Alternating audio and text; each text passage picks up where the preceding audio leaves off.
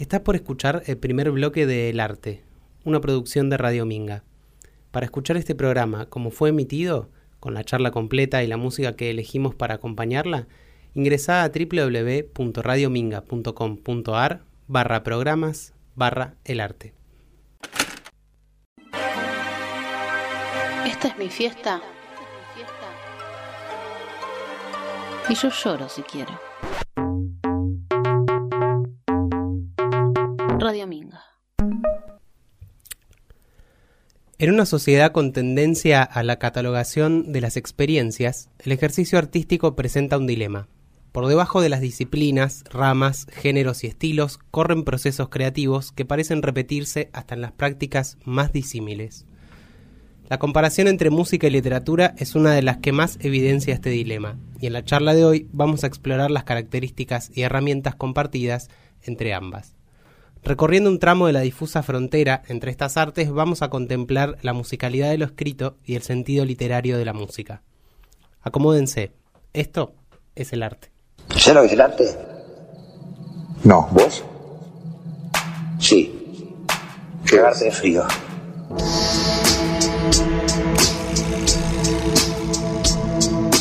frío. El arte.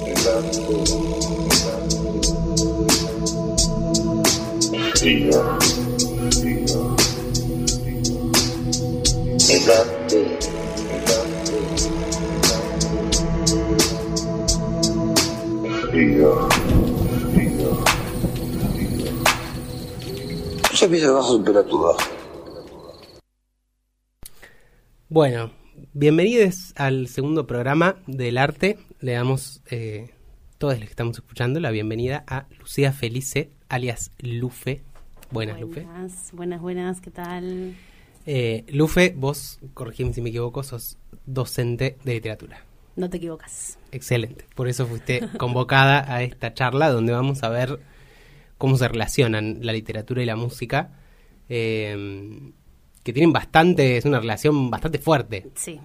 Es, eh, yo pensaba eh, que la, la hipótesis, la hipótesis podría ser la imposibilidad de separarlas. Claro. Nos estamos metiendo en un, en un terreno, como vos decías, con una, difu- una difusa frontera. El límite no existe, dirían en Chicas Pesadas. La Sí, primera eso- refe. ah. Eso muy bien, una buena refe. Eh, sí, eso pensaba, pensaba en estos días, digamos, cercanos a- al programa. Eh, pensaba en eso, que en cierto punto decís, bueno, eh, a veces parecen dos caras de la misma moneda, ¿viste? Es medio difícil poder separarlas. En otras cosas no, digamos, también hay gente... eh, re- reconocemos la existencia de gente que quiere una división muy tajante entre Sí. las dos cosas, que no les gusta mucho el- la mezcla ahí, pero... sobre todo la gente que se ha dedicado a hacer teoría sobre la música, me, me imagino que también, pero sobre la literatura eh, hay, hay como escuelas que estaban muy, muy preocupadas por poder definir la literatura y no pudieron, porque la literatura y me imagino que la música también son problemas, ¿no? No, no existen definiciones eh, cerradas, son esas palabras que uno intenta como ir a la definición y de repente te encontrás con 20 definiciones distintas. Sí, y que cada aspecto que, que le sumás se empieza a complejizar más, digamos, tiene esta cosa de... Bueno, siem- siempre te pueden pegar una vueltita de rosca más y decís, no, la música es tal cosa. Bueno, entonces, eh, el que golpea un tacho está haciendo música, así, bueno, no, qué sé yo, un poco sí. Y con la literatura lo he visto pasar varias veces Sí, también, digamos, sí. ¿no? Bueno, el que escribe en el baño está haciendo literatura, Sí. ¿no? Eh, como una... Por suerte, por suerte eh, no tenemos la respuesta a eso, ¿no? De esto que, que te decía de, de escuelas que estaban preocupadas por esa definición, quizás los formalistas a principios de- del siglo XX estaban como muy metidos en esa de, de decir, bueno, ¿qué es literatura y qué no es literatura? Eh, y bueno, hay como eh, huellas de, de ese pensamiento en la actualidad, ¿no? Que suelen circular en el, en el sentido común, si se quiere, ¿no? Porque cuando uno se pone a, desarmar esa idea de decir, bueno, yo puedo definir qué es y qué no es literatura, y bueno, la verdad que, nos quedamos siempre con preguntas y no con, respuestas. Y pasa que yo por lo menos siento que a veces se encara de una manera distinta, no sé, hemos charlado algo parecido alguna vez acá en la radio respecto a, a también a las identidades, como lo hemos hablado, así que hay, hay cuestiones que vos decís, me parece que lo que se está intentando un poco más es como, bueno, tirar lineamientos, Sí. como decir, bueno, en esta zona se puede decir que esto compete más a la música que a la literatura, pero como trazar una línea así tajante en el medio, decir hasta acá y hasta allá, eh, es un, un poco más complicado. Son como características históricas de, de la humanidad. Sí, hay como diferencias que son obvias por ahí, ¿no? Mm. Que, que podemos como... eh, sí, que, que son un poco más evidentes, pero estamos hablando de dos, eh, de dos artes que fueron de la mano durante toda la historia, ¿no? Mm. Como, así que si querés nos vamos metiendo un poco en esa, este, pero estamos, si nos vamos como a la historia de la literatura, los antecedentes de, de la literatura son, están el, completamente de la mano de la, de la música, ¿no? Porque Ah, obviamente la, la escritura y la literatura tienen su relación muy fuerte, pero hay toda una tradición larguísima, muy larga de, eh, de literatura oral, ¿no? De literatura recitada, y es ahí donde más, eh, creo yo, o sea, donde reside la, la relación más fuerte entre la literatura y la música, en lo que es la tradición oral. Mm. Eh, tengo eh, algunos ejemplos, si querés. Obvio, están más que bienvenidos. Este, nada, si nos vamos como a tiempos remotos, pensando como en las primeras, este, las primeras evidencias de literatura, los, lo- los descubrimientos más, más antiguos, lo, lo más viejo que se, que se conoce de, de la literatura, eh, un ejemplo ahí es este, el- un, un libro que está dividido en, en mandalas, que se llama el Rig Veda, que está compuesto en sánscrito que se cree que está escrito entre el 1400 y el 1100 antes de Cristo en la región de lo que es el actual Pakistán. Este, bueno, que es uno de los textos más viejos que se conocen en, en cualquiera de las lenguas indoeuropeas. Este, mm, y que fue eh, esto, ¿no? Preservado durante muchos siglos de, de manera oral y reci- recién en el- la Edad Media se, se escribe. Y mm, el Rig Veda, bueno, son dos, tiene como dos palabras, ¿no? El Rich, que es eh, alabanza, y Veda, que es verdad. Y son eh, himnos, himnos a, los dioses. Eh, donde la, la cuestión sonora, digamos, tenía como eh, un componente muy muy fuerte. Era algo que se, que se cantaba así como en, en, eh, como de manera colectiva, ¿no? Y, y que formaba parte de un, de un ritual. Este, si nos vamos como un poquito más para, para adelante, más, más cerca en la historia, en la antigua Grecia, los aedos eran los que eh, se encargaban de... tenían como un- una doble función, porque en algún punto era una función comunicativa, informativa, ¿no? Porque llevaban y traían historias e información entre los, entre los pueblos, pero también tenían como esa tarea de eh, preservar y de contar y de llevar a nuevas generaciones eh, las historias como de, de la identidad del, de ese pueblo que en el caso de la antigua Grecia, si nos vamos como a lo más conocido, el, el aedo más conocido de ese momento es Homero, eh, con sus dos epopeyas más conocidas alrededor de la, de la guerra de Troya, que es la Iliada y la Odisea. Si vos te vas como a los textos, hay versiones en prosa posteriores que son como adaptaciones, pero si te vas como a los textos más viejos que se conocen, están escritos como en un formato de lo que hoy conocemos como, como verso, ¿no? Mm. Eh, y un poco más adelante en la historia, en la Edad Media, eh, los que cumplían ese rol eran los juglares, eh, que los juglares contaban estas historias, también historias e- eh, de la épica, son historias de, de guerra, eh, cantares de gesta se llaman, eh, que lo hacían con una lira. Eh, que de ahí viene la palabra la lírica, ¿no? Que la, la literatura se divide como en tres grandes géneros que son la lírica, la narrativa y la dramática. eh, que, que, bueno, el- la lírica comparte con, con la música un componente como con- de- sustancial que es el, que, que tiene ritmo, ¿no? Que juega con el silencio y con el y con el sonido. Entonces, como para volver a la idea Sí. principal, ¿no? Este, no podemos, en la historia por lo menos, eh, escindir tanto la, la música de, de la literatura. Están como muy de la mano durante toda la, la historia. Eh, además de entender que en, eh, en todos los eh, momentos históricos, digamos, la, todas las disciplinas artísticas se van, van dialogando y se van complementando. Entonces hay que entender la relación entre la literatura y la música como parte de un contexto eh, mucho mucho más amplio, ¿no? Que, que- que- Mm. que tiene sus diálogos con la realidad, con el momento histórico, ¿no? Sí, y, y de ahí saco como un, un par de cosas de lo que me decís. La primera es, siempre me llamó la atención y, y con esto que contás, como se, se refuerza más esa curiosidad de cómo se van a ciertas figuras que a lo largo de la historia se, se tiende a querer desdoblarlas.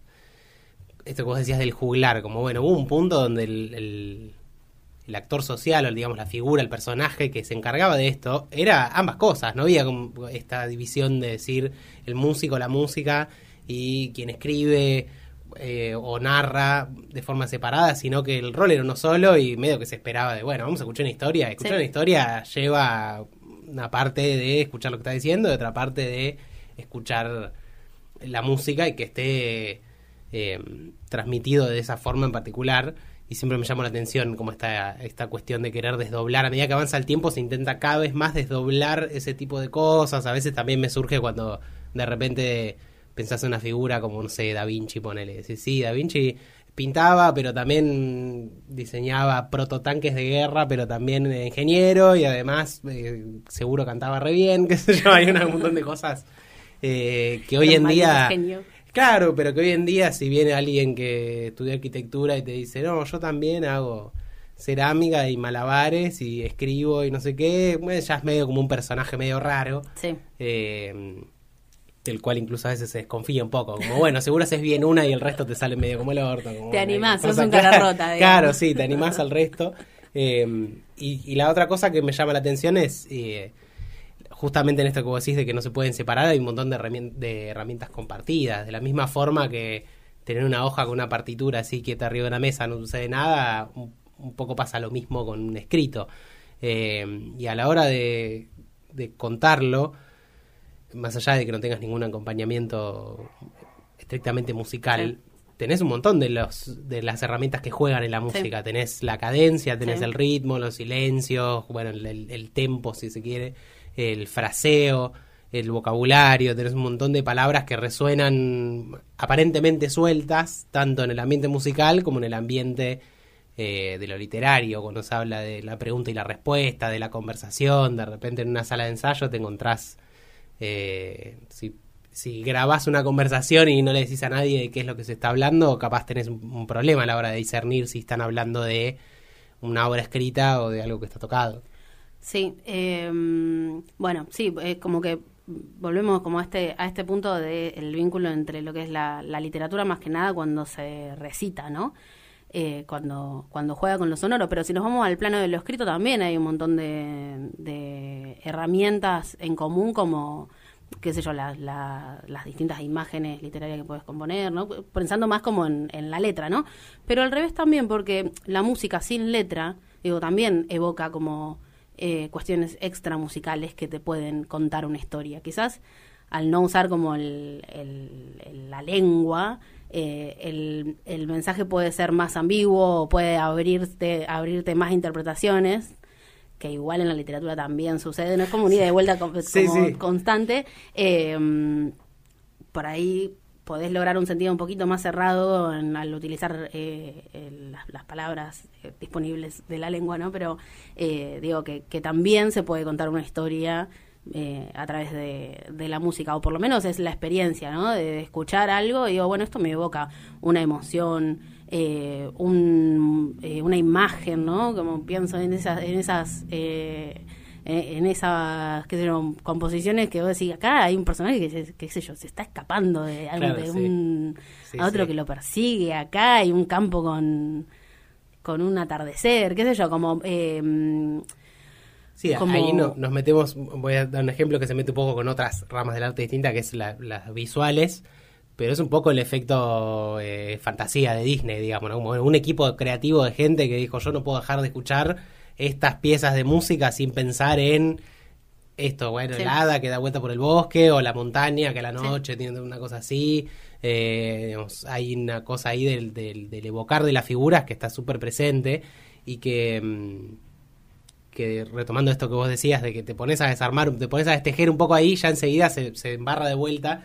eh, porque funciona similar, vos decís, sí, la música es más ambigua, bueno, pero hasta cierto punto, pues si empezás a, a meter en la, en la ecuación los idiomas o, o los lunfardos Sí. o digamos, las expresiones, eh, también empezás a tener un poco capaz las mismas limitaciones, Sí, digamos. sí, Alguien que compone, no sé, capaz nosotros escuchamos eh, música oriental, que no estamos tan, tan acostumbrados a, a ese tipo de, de lenguaje musical. Eh, y te parece ajeno, pero también te parecería ajeno si alguien de repente te lee, no sé, la Ilíada en alemán. Bueno, qué sé yo, tampoco Sí. la voy a entender, digamos, bueno. Pero quizás, Sí. de todas formas, registrás, eh, no sé si te ha pasado a vos, a ver, de repente escuchás hablar a alguien y en un idioma que no conoces, igual registrás, me parece que me está puteando. Que está ¿Viste cómo me está puteando? Que está Sí. enojado, que está contento, Sí, o sí, que, sí, qué sí, sé sí, yo. sí, que está, o que está Eh, contando algo o que está preguntando algo, como ahí el, el- como el acto de habla, digamos. Sí, sí, sí. Mm. Eh, mm, sí, eh, como yendo un poco, un poco más a, a lo global, digamos, de esta experiencia, o sea, la- tanto la música como la literatura son artes y siempre va a estar como la, la experiencia estética, la experiencia artística, ¿no? Que después está como nutrida o limitada por, qué sé yo, lo afectivo, lo cultural, lo imaginativo, lo, lo que sea, ¿no? Lo- el momento histórico.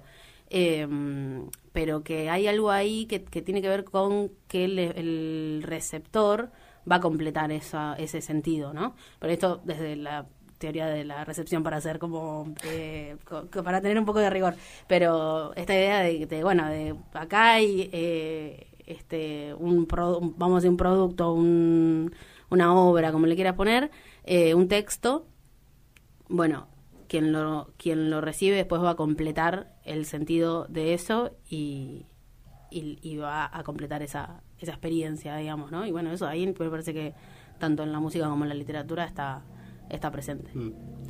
Sí, sí, yo venía pensando mucho en estos días de cómo el... Bueno, pienso siempre, pero Todo el tiempo todo el tiempo, todo el tiempo me atormenta ese pensamiento. eh, en cierto punto, cuando te pones a, a como tratar de desmenuzar todo así de esa forma, te encontrás con que el ejercicio artístico medio que es uno solo. Bueno, sí, uno trata de... Y, y a veces, en definitiva, suele tratar de ser un hecho comunicativo. Como decir, como, bueno, yo medio que traté de decir algo. sí Eh, y hay gente que para decirlo pinta un cuadro, arma un acorio, escribe o compone un tema, digamos. Sí. Así que, eh, y que eso a veces se contrapone mucho con la tendencia que hay a, como bueno, querer ordenar todo, querer decir esto llega hasta acá, esto llega hasta allá.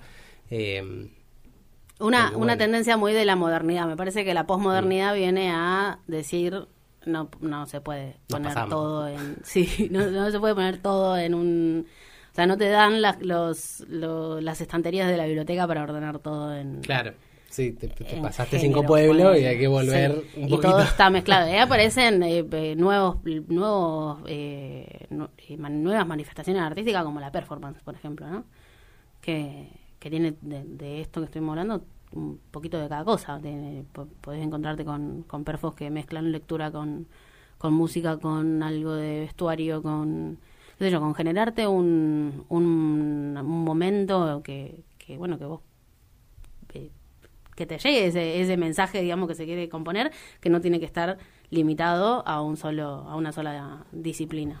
Sí, y, que además tiene un- hay un- una cosa casi subconsciente que pasa que con ese tipo de propuestas que, mm, que no se pueden desligar. De repente alguien fue a escuchar una lectura de otra persona y vuelve y te dice, no, a mí me encanta cómo eh, esta persona lee.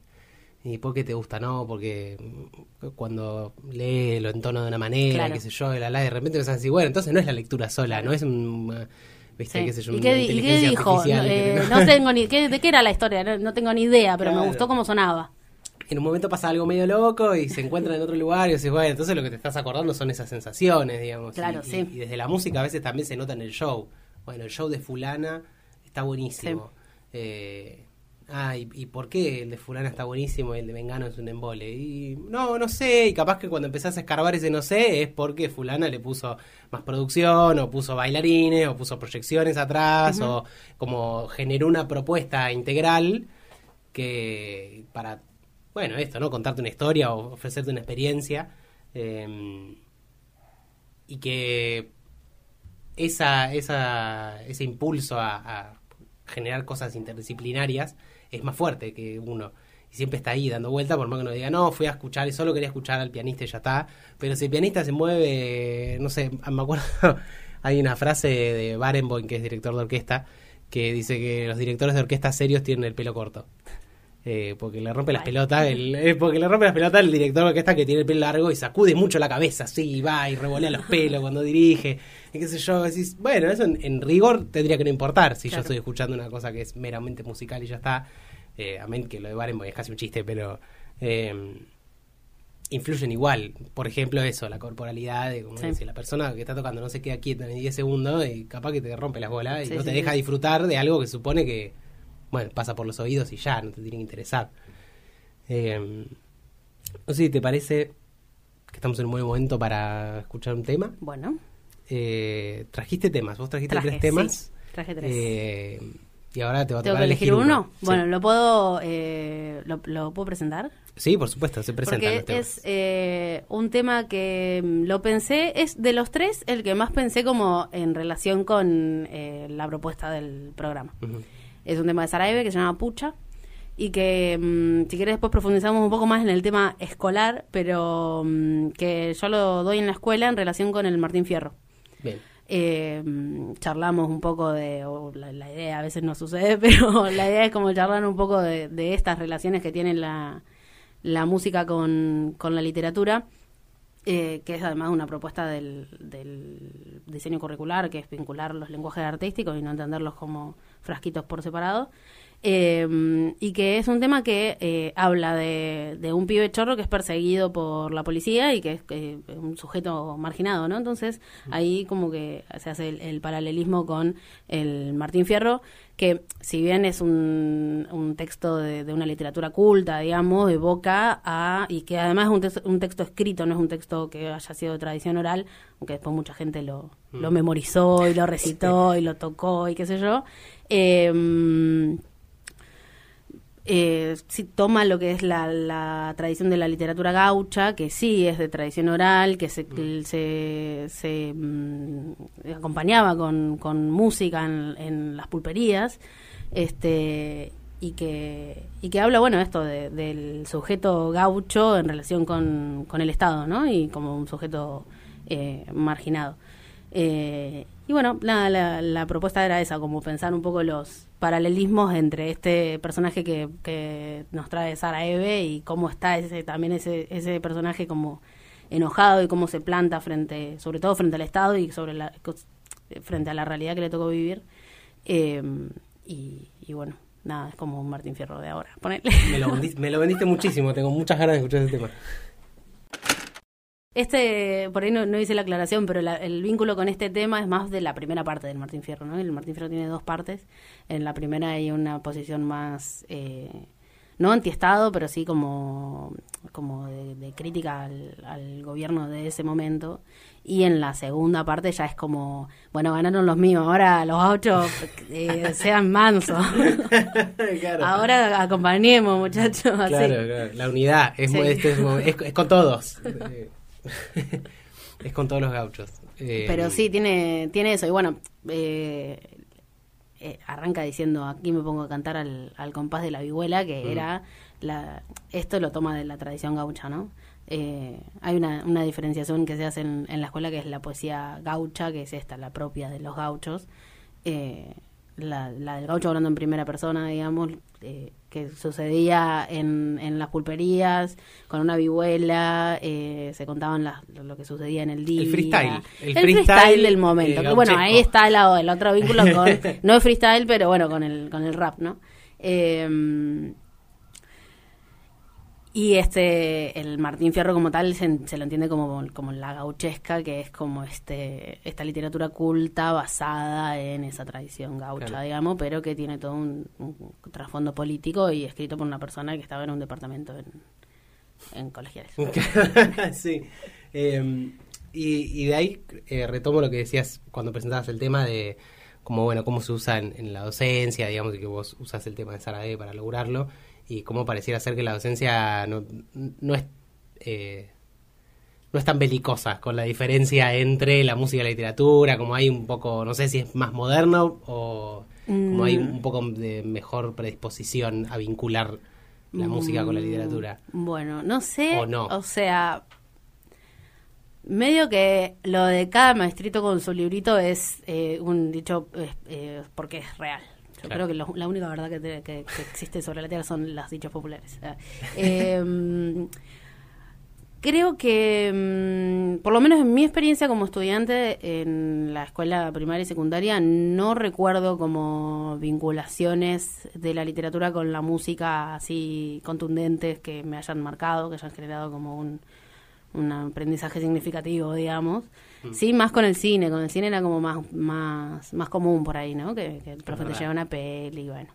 Eh, pero sí en mi formación docente eh, se le daba bastante bola porque el diseño curricular que se mm, que se construye a partir de la ley de educación de 2006 esto que te decía hoy propone eh, la, la vinculación entre la literatura y otras eh, otras otras eh, otros lenguajes artísticos ya sea una peli eh, una obra de teatro eh, un- una canción O sea que in- institucionalmente se acusa un poco recibo de esta cosa de, bueno, che, las artes no son Sí, como sí, pequeñas sí.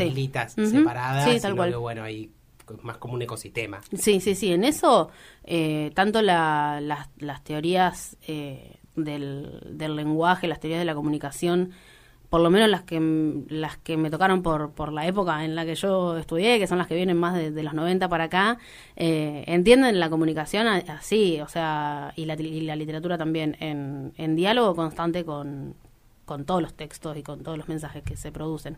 Por eso no, no hay como una intención de, de aislarlo. Eh, y también plantea esto de la literatura como problema, entonces no, no bueno, no nos vamos a quedar en ver, eh, te doy dos textos y vos me decís si esto es literatura y esto no.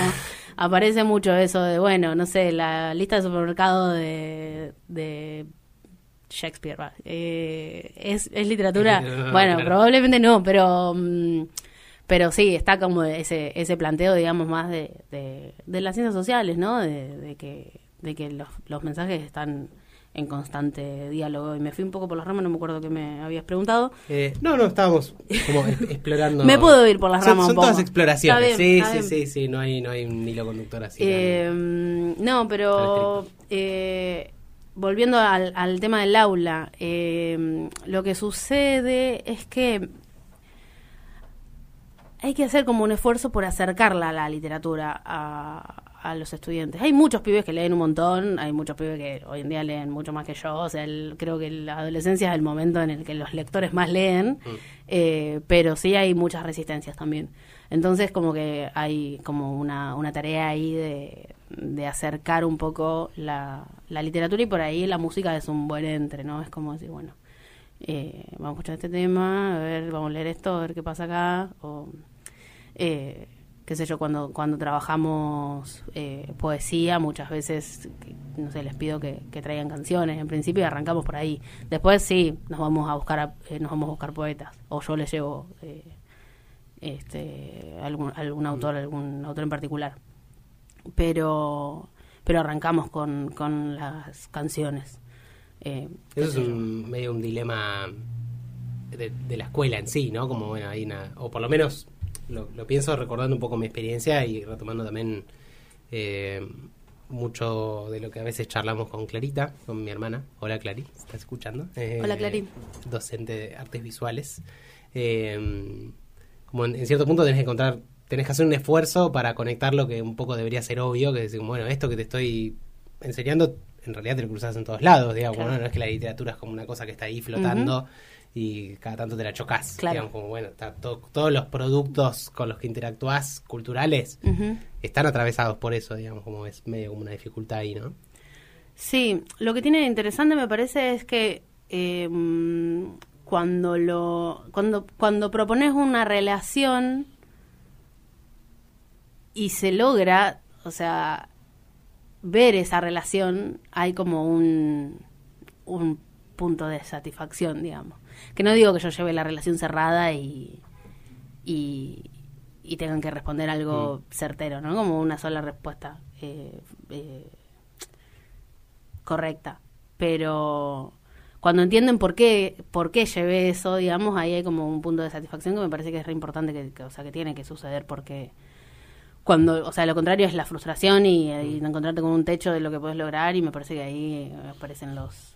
Se engancha más aparte, ¿no? fracasos, ¿no? Se- hay, hay como un pico de, en- de enganche. en- Y porque si vos llega. lograste algo, es como lo- lograste establecer, esta- te diste cuenta de algo ahí, creo que hay un, shock de, de algo Claro, dentro de tu cerebro que dice, ahí, claro, dice. ahí que una motivación eh, que por ahí es como, bueno, ah, tenía un poco de sentido venir a acá hoy, no sé. Claro, sí, sí, no digo, no, que te voy a dar la respuesta, o sea, no, a veces no funciona, pero bueno, es, es lo que sé, lo que, por lo menos lo que intento yo, eh, que la experiencia con, con la literatura, pero con el arte en general sea eh, una experiencia placentera, digamos, ¿no? Si, si por el contrario aparece la, la frustración, el no entiendo, esto que me está proponiendo es, es, eh, imposible de entender, qué sé yo, es como que ahí aparecen las, lo- las, las frustraciones. Mm. Radio Minga, la radio de la cooperativa Ladran Sancho.